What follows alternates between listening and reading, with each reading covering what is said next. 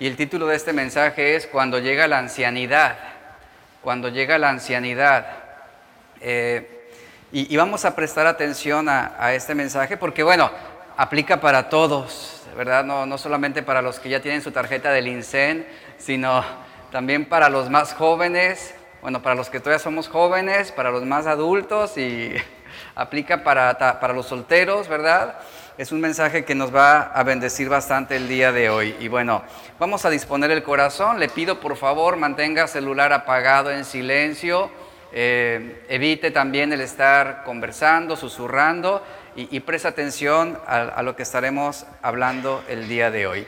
Y vamos a abrir nuestra Biblia en Eclesiastés capítulo 11, versículos 6 al 8. Eclesiastés, ver, capítulo 11, versos 6 al 8. Si no trae Biblia, bueno, también eh, la imagen se proyecta en la pantalla. Dice, por la mañana siembra tu semilla y a la tarde no dejes reposar tus manos, pues no sabes qué es lo mejor, si esto o aquello, o si lo uno o lo otro es igualmente bueno. Después el verso 7 nos dice, y ponga atención que es los versículos que estaremos tratando hoy, dice, suave ciertamente es la luz y agradable a los ojos ver el sol. Verso 8. Pero aunque un hombre viva muchos años y en todos ellos tenga gozo, recuerde que los días de las tinieblas serán muchos y que todo cuanto viene es vanidad. Haré lectura del versículo 8 en la versión traducción viviente. Dice, si alguien llega a la ancianidad, eh, en nuestro país, eh, el, que, la persona que llega a los 65 años ya es considerado un anciano o una anciana en nuestro país. Dice, si alguien llega a la ancianidad, dice Salomón en esta versión, que disfrute de cada día de vida es muy interesante cómo él alienta con esas palabras. Que disfrute de cada día de vida, pero que también recuerde que habrá muchos días oscuros y todo lo que aún vendrá carece de sentido. Recuerde que la vida cuando pierde sentido es porque Cristo no es el centro, es porque nos hemos alejado de Él, porque no tomamos a Dios en cuenta. Ahí es donde viene esa vanidad de vanidades o esa frustración de frustraciones de la que ya hemos hablado en otros mensajes anteriormente. Salomón aquí hace una referencia a la luz y al sol. Él dice, la luz y el, la luz y el sol, está diciendo, es algo agradable para cualquiera, es algo agradable. Y, y, Salomón está reflexionando ya en sus últimos días sobre, sobre lo hermoso que es ver el amanecer de un nuevo día. Porque cada amanecer nos brinda esperanza. Cada amanecer nos recuerda también que las misericordias de Dios se renuevan constantemente. Cada amanecer nos recuerda que Dios está con nosotros. Cada amanecer es un anuncio también de parte de Dios para recordarnos que hay oportunidades para todos, independientemente de la edad, y, es la reflexión que está dejándonos aquí. Ver el amanecer es una bendición. ¿Cuántos saben esto? ¿O cuántos lo consideran así? Es una bendición. Y, del mismo modo que nos encanta salir fuera cuando vemos salir el sol entre las nubes de un día sombrío y nublado, ese nuevo amanecer nos brinda una verdadera esperanza, que sin importar los años que han sido añadidos, las misericordias de Dios se renuevan cada mañana. Esto nos brinda un sentimiento de aceptación, de seguridad, de alegría, de gozo. Nos brinda la certeza de que somos aprobados y aceptados por Él. Esto es lo que le da el sentido a vivir. Esto es lo que hace la vida hermosa, lo que hace la vida agradable, lo que hace la vida realmente que valga la pena vivirla. Este es un motivo de regocijo. Esto es lo que hace que valga la pena vivir. El recordar esa bondad de Dios a través de cada amanecer, a, través de ver el sol eh, cada mañana y sentir su calor. Y bueno, aquí la reflexión sobre la vejez es muy interesante o sobre la ancianidad. ¿Por qué razón? Porque ahora Salomón ya, recuerde, ya es un hombre ya anciano, ya, ya es adulto, y él está reflexionando y hace esta reflexión precisamente sobre las personas ancianas, que en algún momento toda persona que llega a cierta edad llega a un punto de frustración en su vida. ¿Por qué motivo? Porque sabemos que la gran mayoría de las personas al llegar a la tercera edad se comienzan a gestar sentimientos y pensamientos desconocidos. ¿Por qué? Porque se tiene la impresión de que ya son inútiles, se tiene la impresión de que han dejado de ser eficaces y eso causa gran frustración. Su fuerza se ve reducida y esto los lleva a muchos sentimientos de angustia, de tristeza, de incertidumbre, de depresión, donde surgen pensamientos como me gustaría el poder hacer algo productivo. Me gustaría tanto poder ayudar en algo, pero ya mi cuerpo, dicen, he escuchado a muchos que dicen, mi cuerpo ya no me lo permite, ya no tengo fuerzas. Hay otros que dicen, es que ya he llegado a una edad en la que ya no soy bueno para nada, nadie me aprecia, nadie me valora. Otros dicen, mi cuerpo ya no me permite ser autosuficiente, porque dependo de alguien más aún para ir al baño, dependo de alguien más para tomar mi medicina, dependo de alguien más para poder moverme. Y eso causa gran agonía en las personas que han llegado a esa edad adulta, a esa ancianidad. Y, y, es donde muchos, al no saber controlar y entender el sentido de vivir, es donde llegan a la conclusión y dicen, yo no sé por qué Dios me permite seguir viviendo. Yo no sé por qué Dios me permite seguir aquí. Lo mejor sería morir y ya no estar molestando a nadie. Son palabras muy comunes en una persona que llega a la ancianidad. Y la vejez a menudo, como lo dice Salomón, trae su parte de problemas.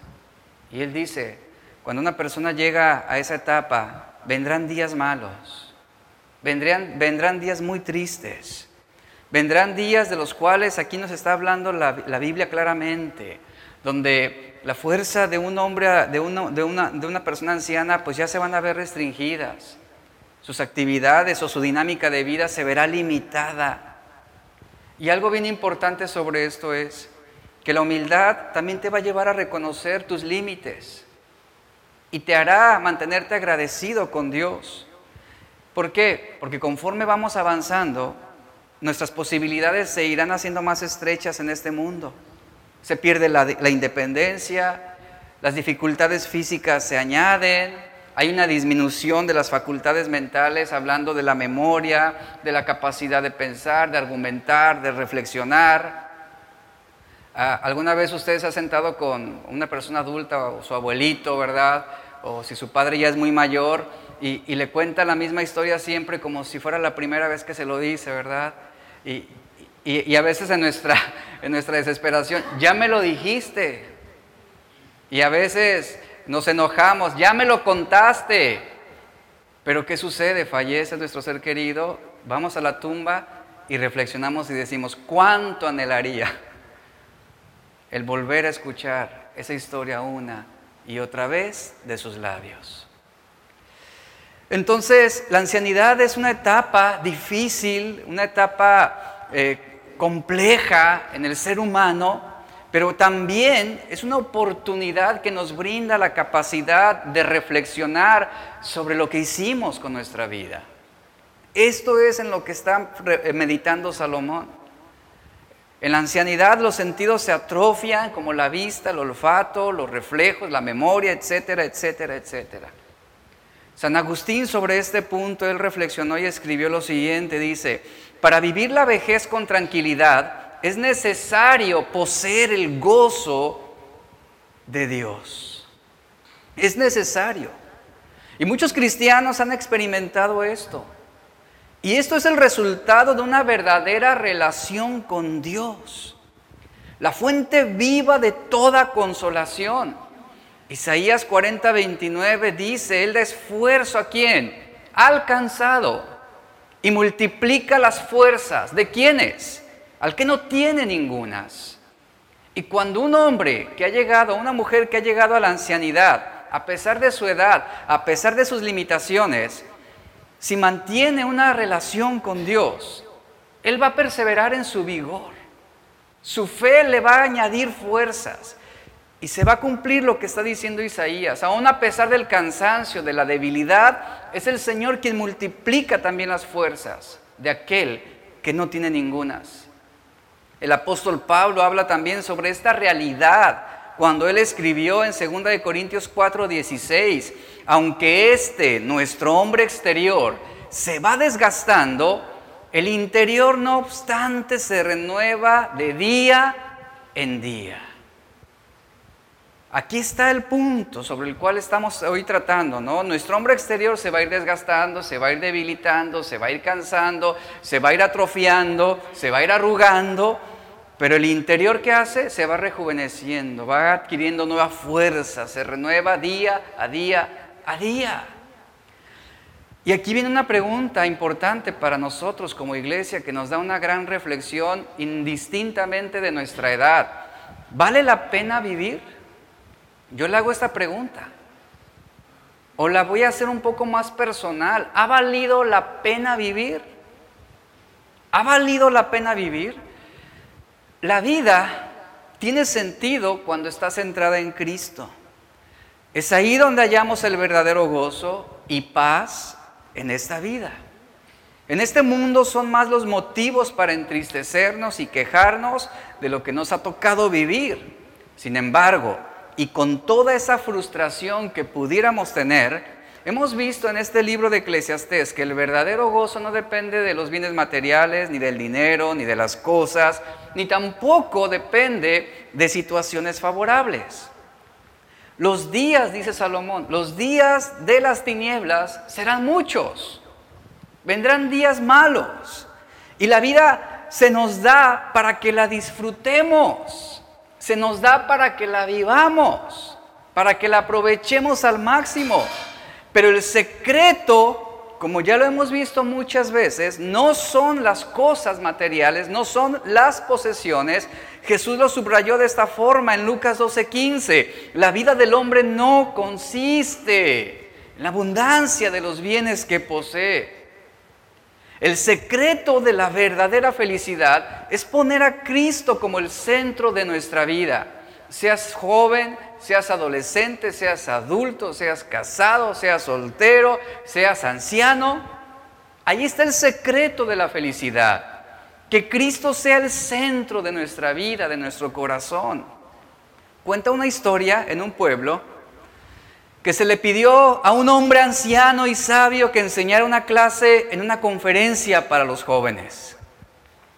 Tras considerar el tema y qué era lo que habría de enseñar o que consideraba oportuno enseñar, este hombre cristiano y sabio y viejo decidió usar su vocación como una herramienta de enseñanza y él era alfarero. Su clase de jóvenes se vio, eh, atrajo a muchos, cuando él comenzó a transformar casi de manera mágica una pieza de barro que tenía en sus manos y la convertía en platos, en tazones, jarrones y tazas, lo cual impresionó a su audiencia joven. Como de una mezcla de tierra, ¿verdad? Y haciendo barro, ¿cómo podía formar semejantes figuras? Después de su demostración, este hombre le preguntó, a los jóvenes si alguien quería intentarlo. Y, todos emocionados levantaron la mano. Yo, yo quiero intentarlo. Se ve fácil. Se ve fácil. El hombre anciano invitó a varios jóvenes a acercarse y probar su nuevo interés. Asumieron que después de verlo a él, pues sería algo sencillo. ¿Qué tan difícil es agarrar la masa, verdad? Ponerla sobre un plato, girarlo y, y darle la figura. En apariencia era esto muy sencillo y ellos lo vieron así. Sin embargo, ninguno logró hacer siquiera un pequeño vaso. Lo intentaron y todos dijeron, es imposible de hacer. Y se vieron limitados porque decían, no puedo hacerlo. Otros preguntaban, ¿por qué cuesta tanto trabajo hacerlo si se ve que es tan fácil? Otros de plano lo intentaron poco y abandonaron el proyecto. Y todos dijeron, no se puede hacer, esto es muy difícil. Eran la clase de comentarios que ellos hacían mientras el barro se desplazaba por todo ese salón, ¿no? Porque no podían contenerlo. Mientras este hombre los veía tan desconcertados y desanimados, él se reía al ver la escena. Él se reía, sabiendo que la solución era muy sencilla. Este hombre les preguntó a los jóvenes por qué les estaba costando tanto la alfarería. Y ellos dieron varias respuestas. Bueno, es que no pude hacerlo porque no tengo experiencia. Otro dijo, bueno, es que a mí realmente nunca me han enseñado. Otro dijo, es que yo no tengo talento para esto, pero se veía tan fácil. Y cada uno expresó en su frustración el por qué se vieron tan imposibilitados de hacerlo. Y todo lo que dijeron era verdad. No había experiencia, no, algunos no tenían talento, algunos no sabían cómo hacerlo. Sin embargo, el motivo más importante de su fracaso era, y les dice este hombre, ustedes fracasaron porque el secreto para poder lograrlo es centrar el barro en la rueda. Ese es el secreto para poder eh, lograr y formar algo. Poner el barro en el centro de esa rueda. Y los jóvenes decían, no, pero si la pusimos en el centro como usted lo hizo. Pero mire, desde la perspectiva de un profesional, no estaba en el centro exacto. Así que les dijo, vamos a intentarlo una vez más. Y esta vez el anciano coloca el barro en el centro exacto de la rueda y entonces empieza a girarla, haciendo un agujero en medio del barro y varios jóvenes comenzaron a intentarlo y esta vez todos en euforia, en alegría, con aplausos, dijeron, vaya, lo pudimos lograr. Ya no se mueve más, lo pudimos hacer, lo logramos. ¿Cuál era el secreto? El poner ese barro en el centro preciso de esa rueda para que pudiera darse la forma. Y aunque en su primer intento las formas no eran perfectas, pero el resultado fue totalmente diferente al del primer intento. Y el motivo de su éxito fue que el barro estuvo, escuche esto, perfectamente centrado en la rueda. Así es la vida misma. De esto nos está hablando Salomón. El mundo en que vivimos es similar a esa rueda giratoria del alfarero. La velocidad de ella es vertiginosa, va en aumento.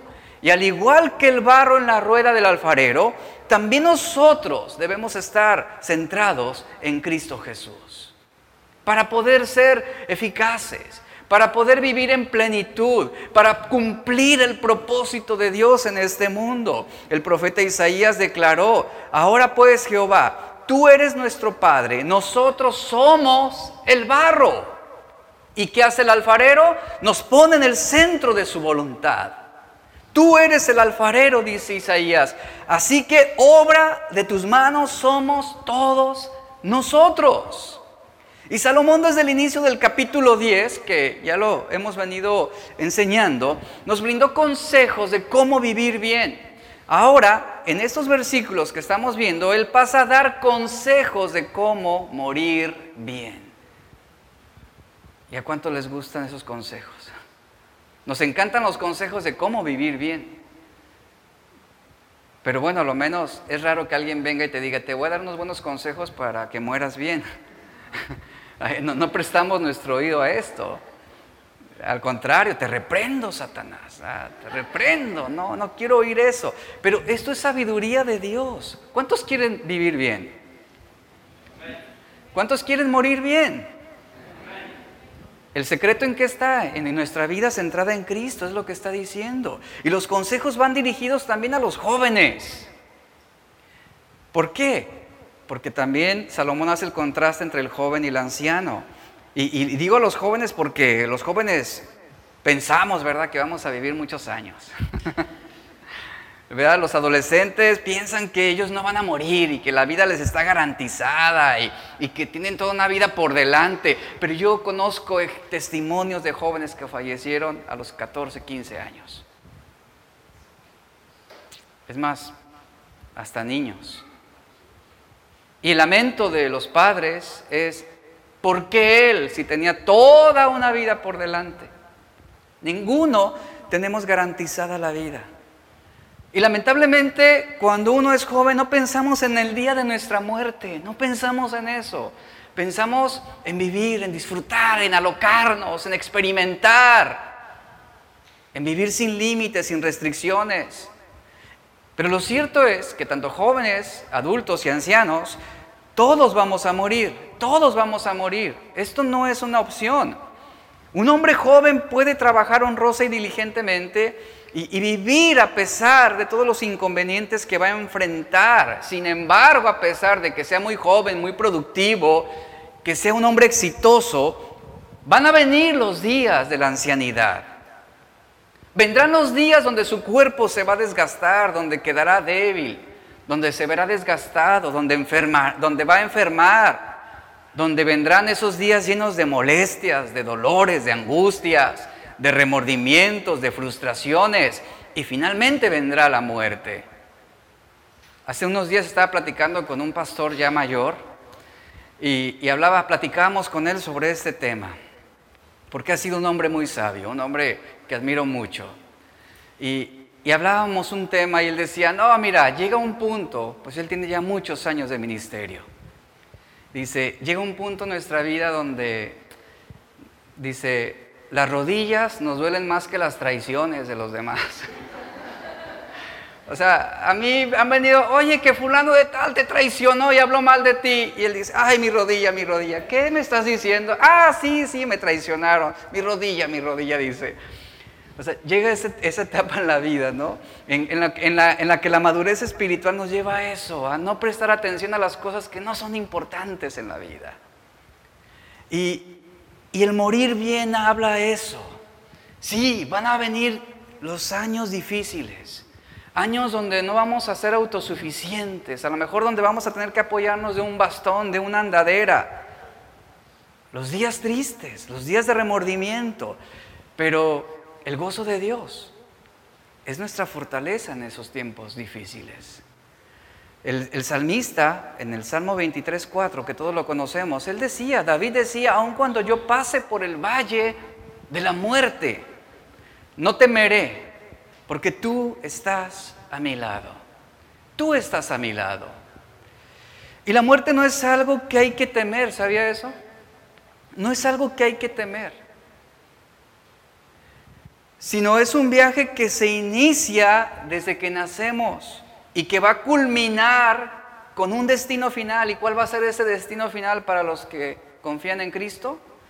El reino de los cielos, la vida eterna. Ese es nuestro destino final. Y tarde o temprano todos tenemos que enfrentar la muerte, tarde o temprano. Y el día que nuestro telón final caiga, los ángeles de Dios nos acompañarán en el último viaje de nuestra vida. Y dice la Biblia que es Jesús quien nos dará.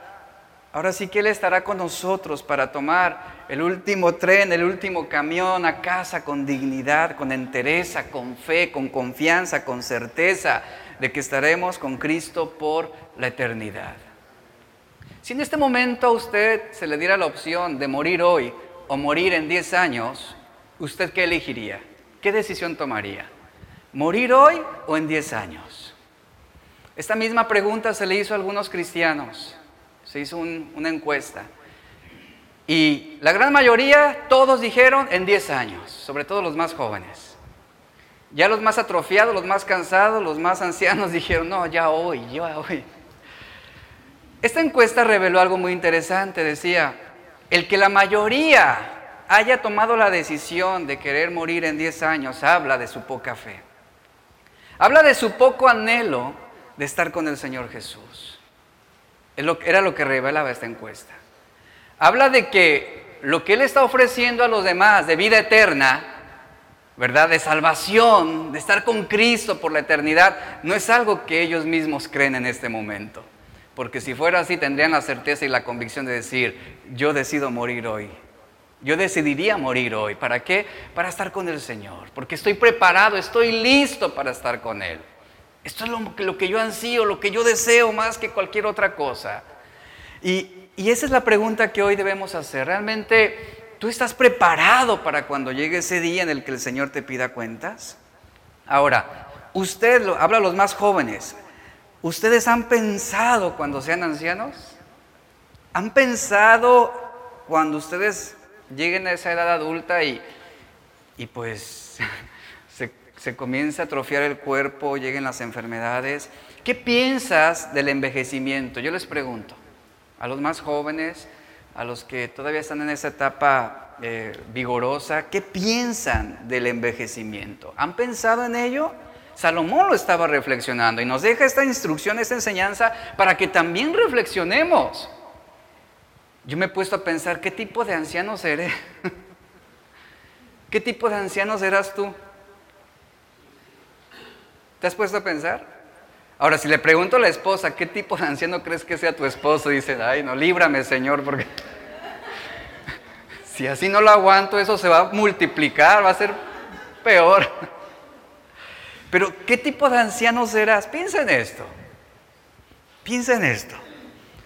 Mira, muchas veces la perspectiva que tenemos es que lo vemos como algo indeseable. Lo vemos como una calamidad o, o como algo que no queremos, que rechazamos.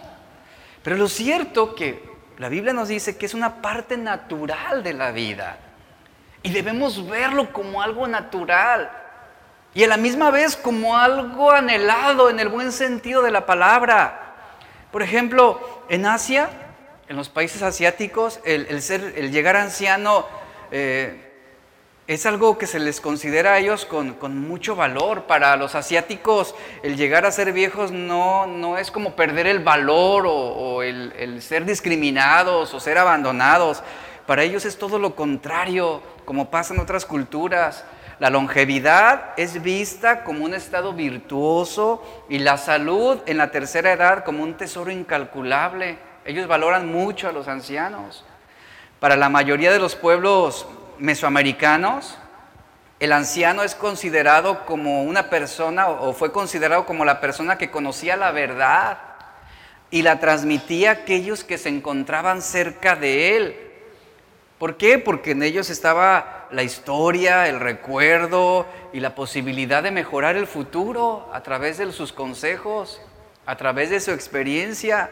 Y la Biblia, hablando ya nosotros como cristianos, la Biblia nos presenta el envejecimiento como una parte normal y natural de la vida en este mundo. En el proceso del envejecimiento, la Biblia nos dice que hay honor. ¿Cuántos sabían esto? Hay honor. Ya que al envejecer, por lo general, el envejecimiento viene acompañado de la mano de la sabiduría y la experiencia. Eso hablo para cristianos, estoy hablando en un contexto cristiano. Proverbios 16:31 nos dice, ¿qué nos dice? Corona de honra, ¿qué es? La vejez. Corona de honra es la vejez que se halla en el camino de la justicia, de justicia. Luego Proverbios 20:29 dice, la gloria de los jóvenes es su fuerza. Ahí está el vigor, el ímpetu, el emprendimiento en los jóvenes pero la belleza de los ancianos, su vejez.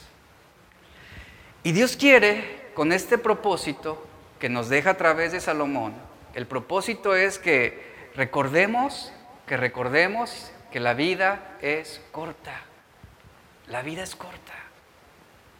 Es corta. Santiago 4:14 nos dice, cuando no sabéis lo que será mañana, Dice, pues, ¿qué es nuestra vida? ¿Qué es nuestra vida? Ciertamente es neblina que se aparece por un poco de tiempo y luego se desvanece. Eso es nuestra vida, una neblina. Aparece temporalmente, por un corto tiempo y de repente ya no es. La Biblia también nos recuerda que la belleza de la juventud se acaba pronto. Proverbios 31:30 dice, engañosa es la gracia y vana la hermosura. Y después añade, la mujer que teme a Jehová será bienaventurada, será bienaventurada. Y estaba leyendo algo interesante sobre la diferencia entre ser anciano o ser viejo. Reflexionen en esto. Ser anciano o ser viejo.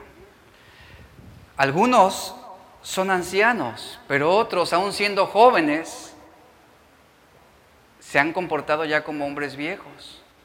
Y mire, Escuche esta reflexión, dice, ser anciano es quien tiene mucha edad.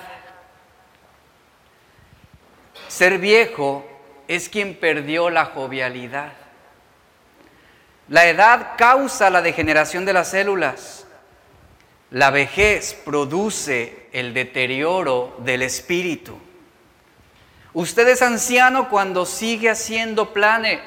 Usted es viejo cuando apenas consigue dormir. Usted es anciano cuando todavía aprende. Usted es viejo cuando ya no quiere enseñar. Usted es anciano cuando aún sigue en movimiento. Usted es viejo cuando la mayor parte de su tiempo lo pasa sentado o acostado.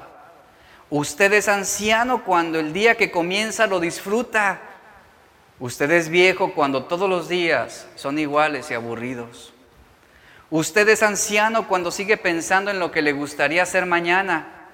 Usted es viejo cuando sus pensamientos solo viven pensando en el pasado. El anciano trata de renovarse cada día que comienza y es agradecido. El viejo se detiene a pensar que ese puede ser su último día y se deprime. El anciano disfruta cada día de la vida. El viejo tiene cataratas que solo miran días oscuros y nublados. El anciano puede tener la misma edad cronológica que el viejo. ¿Y cuál es la diferencia? La diferencia está en su espíritu y en su corazón. Esa es la diferencia. Y yo le pregunto, ¿usted quiere llegar a ser un hombre anciano o un hombre viejo? Yo creo que todos y el anhelo de nosotros, y, Salomón es a lo que está instruyéndonos, seamos ancianos, que sigan disfrutando la vida, que sigan agradeciendo a Dios a pesar de los días malos.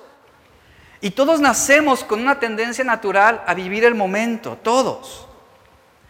Pero lo inútil de ese enfoque es el tema que ya hemos visto en Eclesiastés, que a medida que las personas envejecen y empiezan a sentir el mayor impacto de su mortalidad, generalmente tratan de invertir sus escasos recursos en proyectos ambiciosos o egoístas, proyectos vanos que les den un sentido de vivir, como por ejemplo muchos desgastan su vida en bienes materiales o en generar dinero o en malgastar su vida con mujeres y piensan que eso es vivir. Piensan que eso les va a dar un sentido perdurable en sus vidas cuando no es así. Y ya lo hemos visto en Eclesiastés. Por desgracia, ninguno de nosotros podemos predecir qué proyectos tendrán valor o significado duradero o próspero en nuestra vida. Pero es aquí donde aprendemos a vivir en el centro de la voluntad de Dios, en el centro de su justicia, en el centro de su bondad. Eclesiastés 7:29, Salomón nos recuerda y nos dice, he aquí, solamente esto he hallado, que Dios hizo al hombre recto, pero él se buscó muchas perversiones. La intención de este mensaje hoy es que tengamos la perspectiva de Dios sobre la brevedad de la vida. ¿Usted ha pensado en el último momento de su vida? Yo le pregunto. Yo creo que es algo de lo cual a veces, sobre todo cuando asistimos a un funeral, siempre consideramos el último momento de nuestra vida. ¿Cuándo fue la última vez que usted pensó en la muerte? ¿Cuándo fue la última vez que usted consideró cómo quería morir? Morir bien o morir mal, en el sentido espiritual para con Dios, para con la familia, con los hijos. Piensa en este momento lo siguiente. Si este fuera tu último minuto, ¿a quién sentirías la necesidad de abrazar? ¿A quién quisieras buscar para hacerle una última llamada? ¿A quién? ¿A quién buscarías? Muchas veces nos convencemos que tenemos la vida garantizada y que el envejecer o el morir para nosotros es algo muy distante, es algo alejado, es algo, es más, llegamos a considerar que, es algo que Dios no permitiría. No lo concebimos. Y nos imaginamos días llenos de felicidad, de satisfacción, disfrutando nuestro trabajo en esta tierra, pero no siempre es así. Lo, cierto es que ninguno podemos asegurar cuánto tiempo viviremos en esta tierra, en esta tierra. Por ese motivo son, son mortales las llamadas en la madrugada. No sabes quién te está llamando a las 3, 4 de la mañana. ¿Qué sucedió? ¿Qué pasó? Nadie llama a las 3 de la mañana para saludar. Buenos días. Nadie. Llaman para dar, la gran, la gran mayoría de las veces llaman para dar malas noticias. Y eso perturba. Dice Job 8:9, pues nosotros somos de ayer y nada sabemos, ya que nuestros días sobre la tierra son como una sombra, son como una sombra. Aquí se está comparando nuestra existencia con algo efímero, que hoy es, pero que en un momento ya no existirá. Así es como la Biblia plasma la vida del ser humano. No podemos alargar el número de días que Dios ha determinado para cada uno, por más que nos afanemos. Es algo de lo que no tenemos control. Y ninguna persona, por mucho que se preocupe, por mucho que se afane, puede cambiar las circunstancias o puede cambiar las cosas o puede mejorar su vida a través de la ansiedad y la preocupación. Este cuerpo es mortal y sabe, se va a decaer, se va a desgastar y este cuerpo morirá. Y en un determinado momento dejaremos de existir en este plano físico. Y todos vamos a morir. Una de las cosas que yo tengo muy presente y perturbadoras fue cuando falleció mi madre, mi mamá, y, y tuvimos que ir a reconocer el cuerpo. Y fue una escena muy, muy, muy fea, horrible. ¿Por qué? Porque su cuerpo estaba en un bodegón allá, abandonado, como si fuera un bulto simplemente. Iba con mi papá, fuimos, abrimos la bolsa y ahí estaba un cuerpo. Era ella, ya sin vida, sin vitalidad, sin jovialidad. Era simplemente un cuerpo que para los hombres era un bulto más ahí, entre muchos. Y ahí está la vida. No la tenemos garantizada. En un momento ya no existe. Ningún ser humano puede dar ese aliento de vida a un cuerpo, solamente Dios. Por eso dependemos de Él para todas las cosas. Y el Salmo 90, el Salmo 90, sobre el cual vamos a reflexionar hoy, nos ofrece una de, una de las reflexiones principales sobre el límite temporal de la vida humana. Y ahorita vamos a hacer lectura de algunos versículos, téngalo en su Biblia, por favor.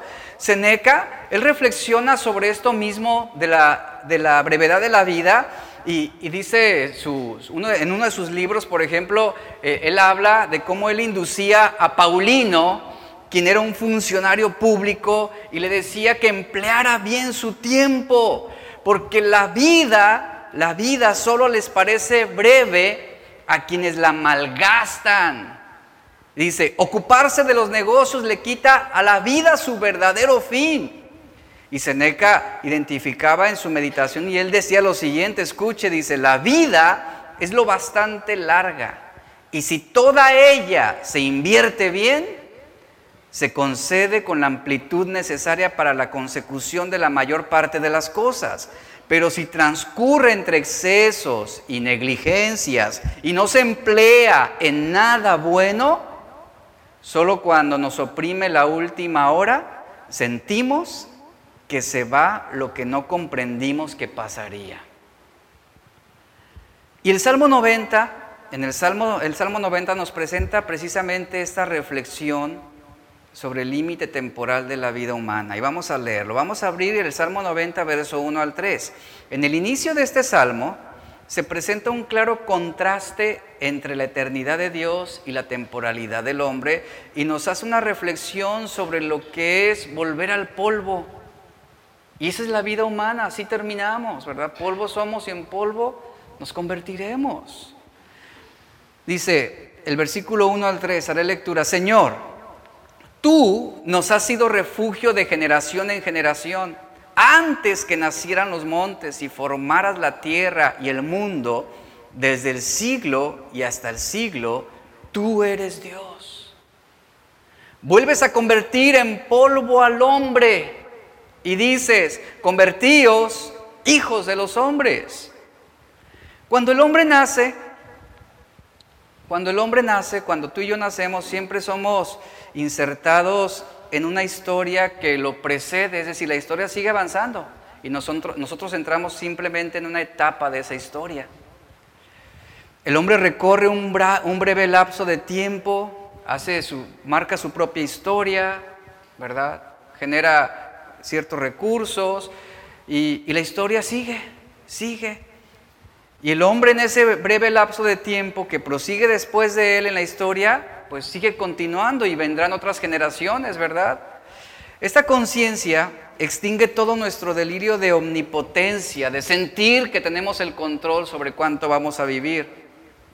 Y, lo cierto es que las limitaciones que Dios ha puesto en la vida humana nos invita, escuche, nos invita a respetar los designios de Dios, la voluntad de Dios, y realmente nos invita también a preguntarnos lo siguiente, ¿qué estoy dejando a los que vendrán después de mí? ¿Cuál es el legado que yo dejaré no solamente a mis hijos, sino a mis nietos, bisnietos, tataranietos? ¿Qué es el legado que yo dejaré a ellos? Realmente aquí es donde hay una reflexión muy fuerte sobre lo que es la diferencia entre el tiempo de Dios y el tiempo del hombre. ¿Por qué? Porque Dios es eterno y el hombre es temporal, es mortal, sus días están contados. De ahí que el versículo 4 nos deje también esta reflexión. Dice, ciertamente mil años delante de tus ojos son como el día de ayer. ¿Qué pasó? Dice que pasó y como una de las vigilias de la noche. Aquí encontramos algo bien importante que trata el versículo 3. Vuelves, dice, a convertir en polvo al hombre y dices, convertíos hijos de los hombres. El hombre, dice este salmo en esta reflexión, ¿a dónde retorna? El hombre retorna al polvo del cual fue formado. Los estudiosos señalan que aquí se utiliza el verbo hebreo sub, que es retornar, que en otras partes expresa eh, un término de volver hacia el Creador, ¿verdad? Regresar a Dios en ese sentido.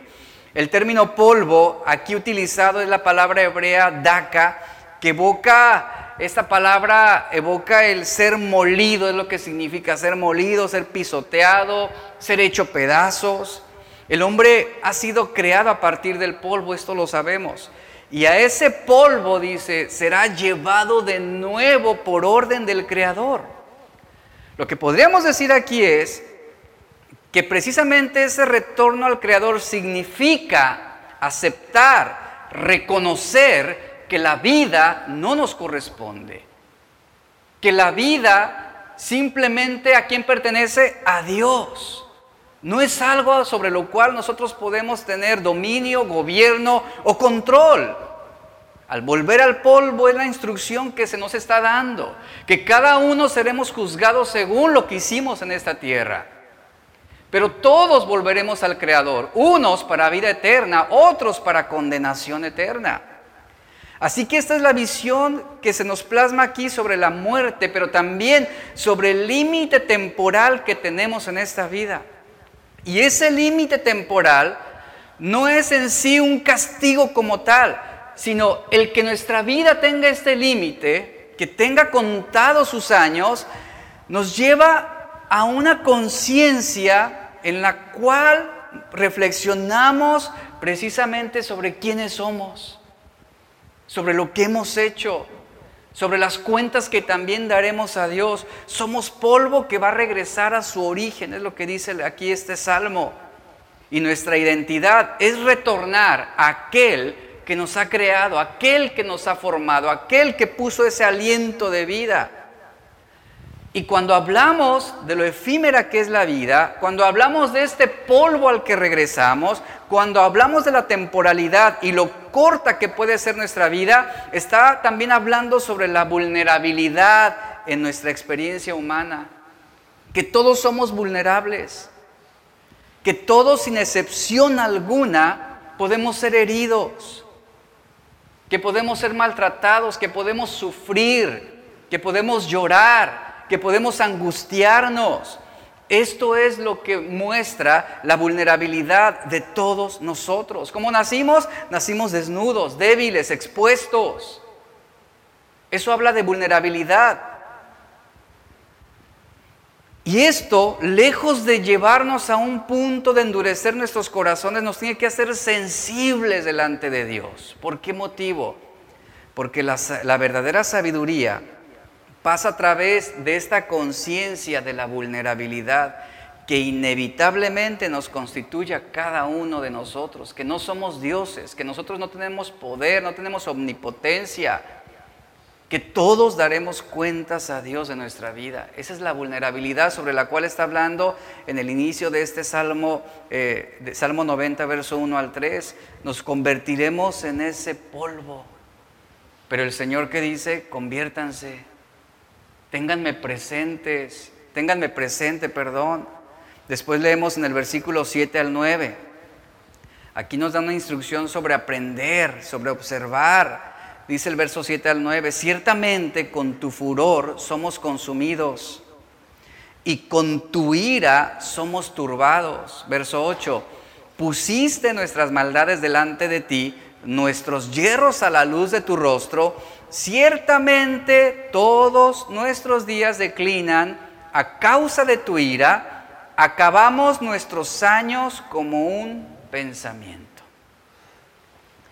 Aquí habla sobre la brevedad de la vida, también habla sobre las consecuencias, aquí estamos viendo las consecuencias de nuestra maldad, habla de lo efímeros que son nuestros días, de cómo la vida del hombre va a declinar también a causa de la ira de Dios. Y, mire, la brevedad de la vida, la brevedad de la vida se ve como castigo solo cuando se interpreta a través de la experiencia del pecado solo cuando se interpreta a través de la experiencia del pecado. En otras palabras, lo que, ha, lo que ha hecho el pecado es distorsionar la visión del límite constitutivo de la existencia. Es lo que ha hecho. Y nos lleva a percibir dicho límite como un drama. A veces es muy complicado. Preguntar o responder el por qué Dios permitió que un bebé falleciera. A veces no hay respuestas para eso. Es difícil poder argumentar este punto. Pero lo cierto es que desde la perspectiva divina, el que Dios no haya permitido que un bebé, por ejemplo, viviera más tiempo, más días, más meses, más años, eso habla simplemente de la misericordia que Dios tuvo sobre ese niño. Y esto lo vimos en Eclesiastés. Porque ese niño no conoció pecado. Ese niño no conoció la maldad, no fue traicionado. Ese niño no fue, por ejemplo, ultrajado. Él no conoció esta vida maliciosa que hay en el mundo. Y eso es una muestra de la misericordia de Dios. Algunas veces cuando fallece una persona que amamos decimos, pero ¿por qué, Señor? ¿Por qué tuvo que fallecer ella? ¿Por qué? ¿Por qué no le permitiste vivir más años? Lo que yo he aprendido a través de los años es, por ejemplo, el hecho de que, de que mi mamá falleciera a los 60 años y que en algún momento también yo hacía la pregunta, pero ¿por qué? ¿Por qué tan joven?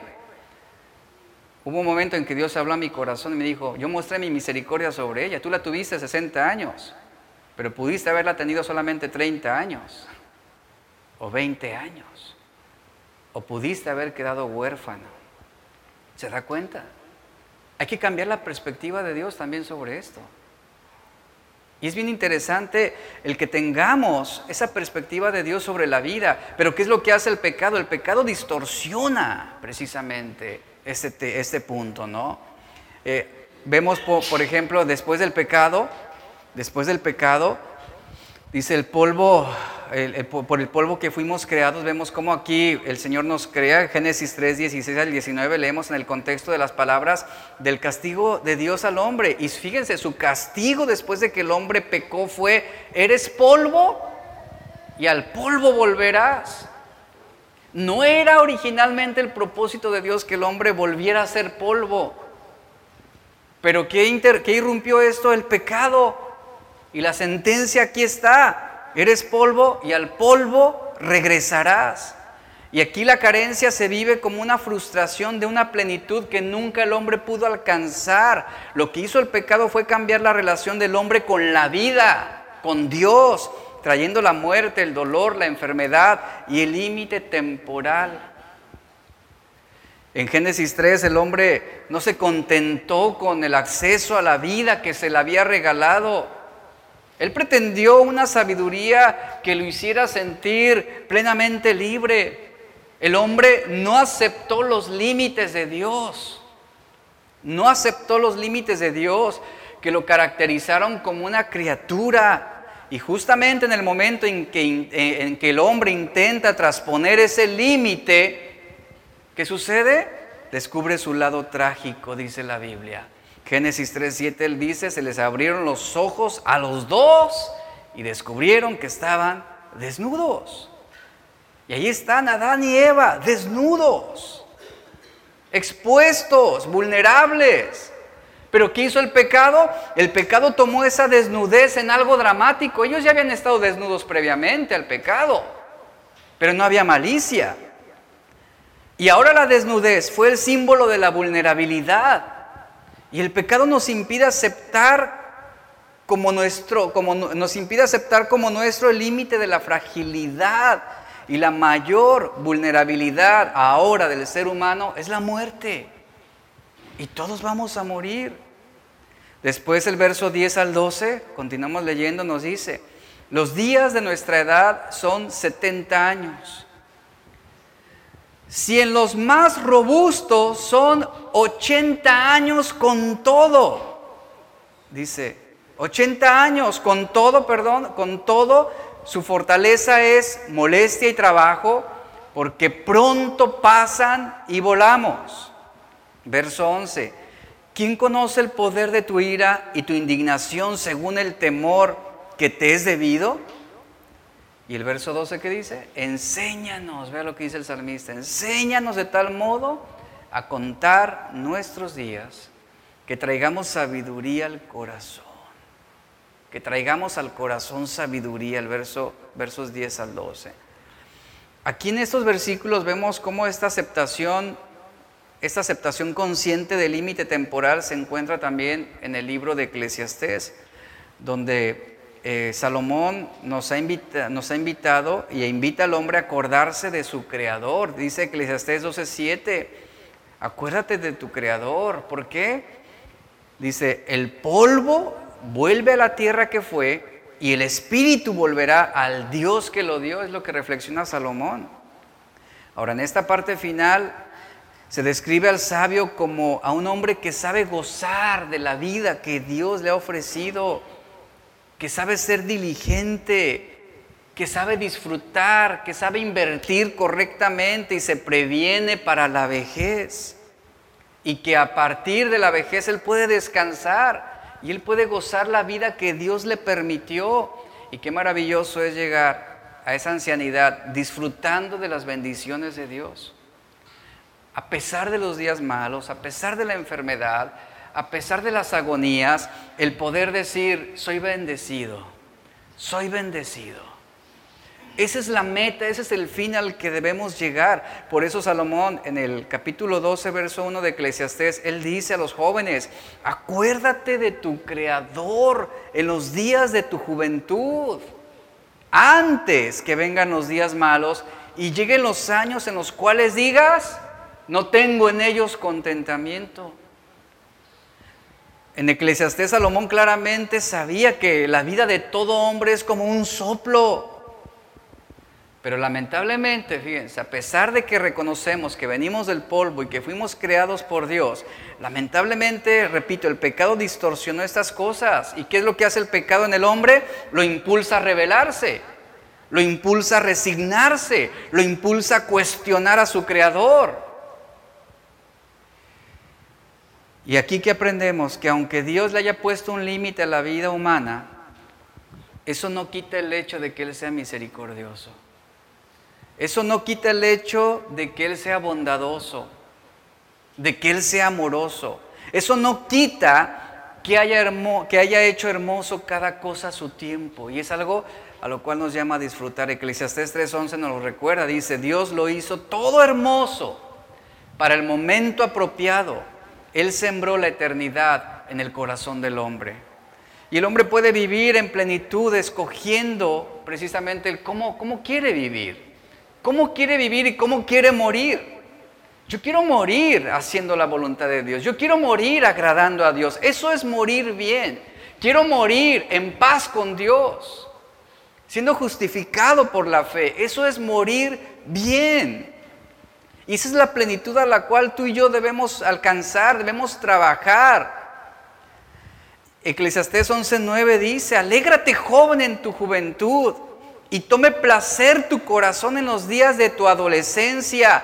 Anda según los caminos de tu corazón y la vista de tus ojos, pero dice al final, pero recuerda que sobre todas estas cosas te juzgará Dios.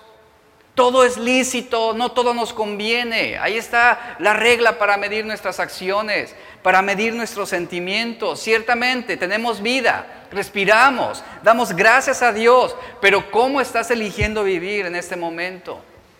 ¿Cómo estás viviendo? Tu corazón puede tomar placer en las cosas que honran a Dios o en lo que está deshonrando a Dios. Tú puedes andar en los caminos de tu corazón, para bien o para mal. Tú puedes seguir la vista de tus ojos para honrar a Dios o para deshonrar a Dios. Pero aquí Salomón nos dice, pero una cosa nunca debes olvidar, que sobre todas estas cosas Dios te va a juzgar. Porque polvo eres y al polvo volverás y darás cuenta de todo lo que hiciste, darás cuenta de todo lo que hablaste, de todo lo que dijiste, darás cuenta de todo lo que hiciste. Y esto debe, debe ponernos en este punto de reflexión de decir, ciertamente mi vida tiene un límite y debo vivirla bien, debo aprovecharla bien. El límite temporal de la vida es una realidad inevitable y el Salmo 90 nos permite mirar de manera nueva la brevedad de la existencia, es la reflexión que está haciendo aquí. Tener la perspectiva de Dios, no la perspectiva del pecado. Y dice el versículo 11 y 12 del Salmo 90, ¿quién conoce el poder de tu ira? Y la indignación según el temor que te es debido.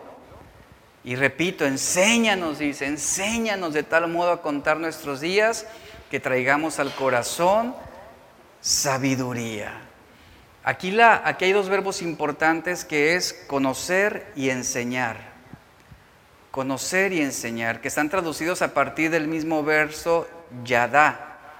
Así pues, aquí el salmista Parece llevar la cuestión a un conocimiento que sea adecuado sobre lo que es nuestra vida. En otras palabras, la sabiduría está en el modo de conocer las cosas de Dios. En el versículo 11 encontramos esta pregunta. ¿Quién conoce el poder de tu ira y tu indignación según el temor que te es debido? Esta pregunta del verso 11 parece retórica. ¿Por qué? Porque ninguno podemos penetrar en los pensamientos de Dios. Y a partir de ahí el Salmo se encamina hacia el fin de esta reflexión. Y lo que está mostrándonos es que ninguno de nosotros realmente podemos conocer plenamente a Dios o el conocimiento de Dios. Y lo único que nos resta a nosotros, entendiendo que hay límite a nuestra existencia, es el, ser humildes, es el aceptar nuestra propia humanidad, aceptar nuestra vulnerabilidad y reconocer que nuestra vida depende únicamente de Dios. Cuando el hombre no quiso aceptar su propia humanidad, cuando el hombre no quiso reconocer cuál era su posición delante de Dios, es cuando el hombre tomó la decisión de rebelarse en el Edén. Y eso lo condenó inevitablemente a la muerte. Después el versículo 2 se introduce algo, algo muy sorprendente. Dice, enséñanos Señor a calcular nuestros años. Enséñanos para que podamos adquirir un corazón sensato. Es lo que dice. La sabiduría bíblica consiste en saber conjugar una eh, mirada crítica sobre la realidad con la fe en el Dios de Israel. Aquí se trata de poder tener ese discernimiento, esa sabiduría para tomar buenas decisiones. Calcular nuestros años lo que significa es tomar conciencia de nuestra condición ante Dios. Tomar conciencia de nuestra condición como hombres creados y al mismo tiempo entender que nuestra vida depende de Dios. A eso nos lleva. La reflexión es clara aquí, Señor, danos sabiduría, sabiduría para vivir conforme a tu voluntad, sabiduría para entender que no, no tenemos garantizada la vida, que en cualquier momento podemos ser sorprendidos. San Agustín en sus escritos reconoce la pequeñez del hombre y al mismo tiempo el don de Dios. Y este hombre reconoce el deseo y la carencia que anida el hombre. ¿De qué? De querer honrar a Dios también.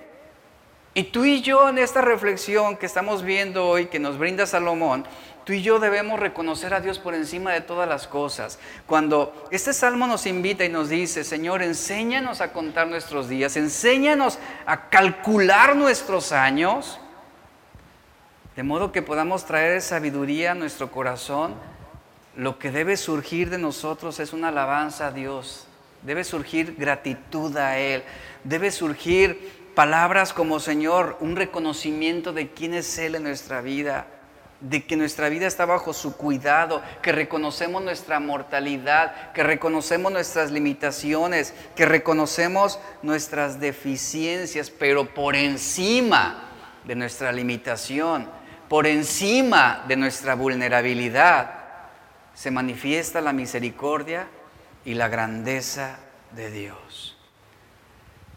Es ahí donde surge, donde nace ese deleite por alabar a Dios. Es ahí donde surge ese deseo de decir, Señor, tú me hiciste para ti. Tú me creaste para ti y mi corazón está inquieto hasta que pueda descansar verdaderamente en ti. De este modo es que podemos entender el Salmo 90.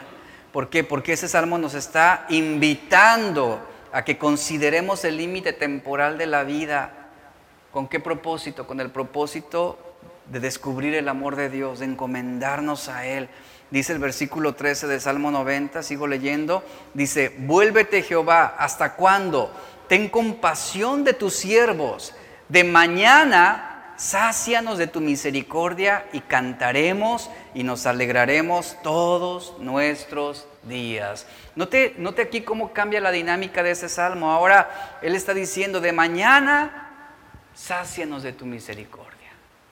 ¿Y de qué hablaba Salomón al principio del versículo que leímos?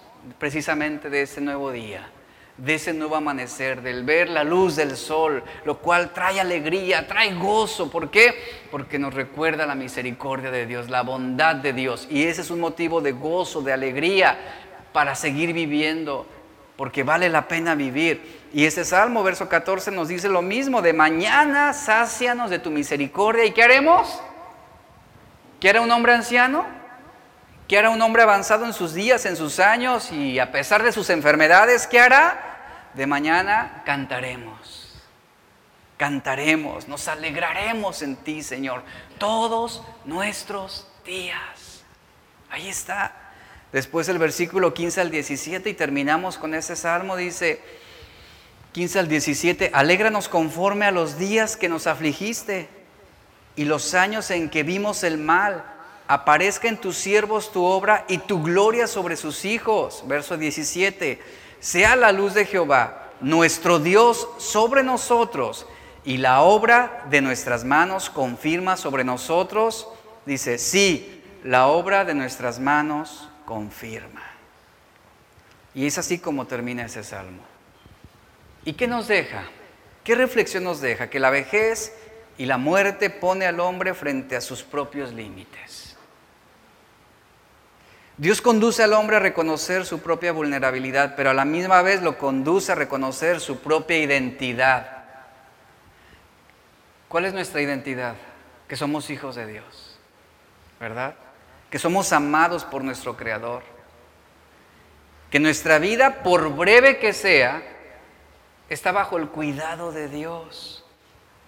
El sentido de la vida es estar dentro de esta corriente de amor en la que continuamente recibimos los favores divinos, momento a momento, día a día, mes tras mes, año tras año. Estamos recibiendo ese beneficio de Dios, ese don de Dios, ese amor de Dios. Y la idea central de esta reflexión de Eclesiastés sobre la, vejez, sobre la vejez es que el sentido de la vida, el, sentido de la vida se cumple en el propósito que Dios nos ha dado. Y nuestro propósito solo se cumple cuando aprovechamos lo que Dios nos ha dado en Cristo Jesús. Y una de las cosas que Dios nos ha dado han sido los años, han sido la, ha sido la vida. Y debemos aprovecharla. Debemos honrar a Dios. Y es así como estamos cumpliendo con ese propósito divino. Y, es la reflexión que nos está dejando aquí claramente. Aquel día aquel día en que daremos cuentas a Dios también para los que son justos y los que le aman, aquel día veremos a Dios, ¿verdad? Estaremos con Él. Veremos que Dios es inmensamente amoroso, justo y bondadoso. Aquel día recibiremos su recompensa, sin importar si nuestra parte en la vida presente fue corta o fue larga, si fue justa o pareció injusta, estaremos con Él. Y en eso debemos ocupar nuestra vida, debemos ocupar nuestros años. Y si Dios nos permite la ancianidad, que podamos llegar, como lo dice este salmo, agradeciendo a Él por sus misericordias, cantándole, siendo agradecidos, eh, contentos con lo que hemos recibido de Él, ¿verdad? Recibiendo sabiduría, dignificando nuestra vida, adorándole a Él. Pablo escribió en 2 Corintios 5:10, y cierro ya este mensaje, dice, porque es necesario que todos nosotros comparezcamos ante el tribunal de Cristo, para que cada uno, cada uno reciba según lo que haya hecho mientras estaba en el cuerpo. ¿Qué dice? Sea bueno o sea malo. Todos vamos a comparecer. Y así como todos vamos a ser ancianos o vamos a llegar a la ancianidad, si Dios lo permite, también todos vamos a morir. Y todos, como dice Pablo, vamos a comparecer, todos vamos a comparecer un día ante el tribunal de Cristo.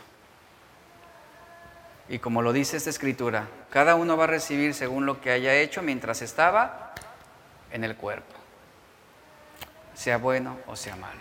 Póngase de pie.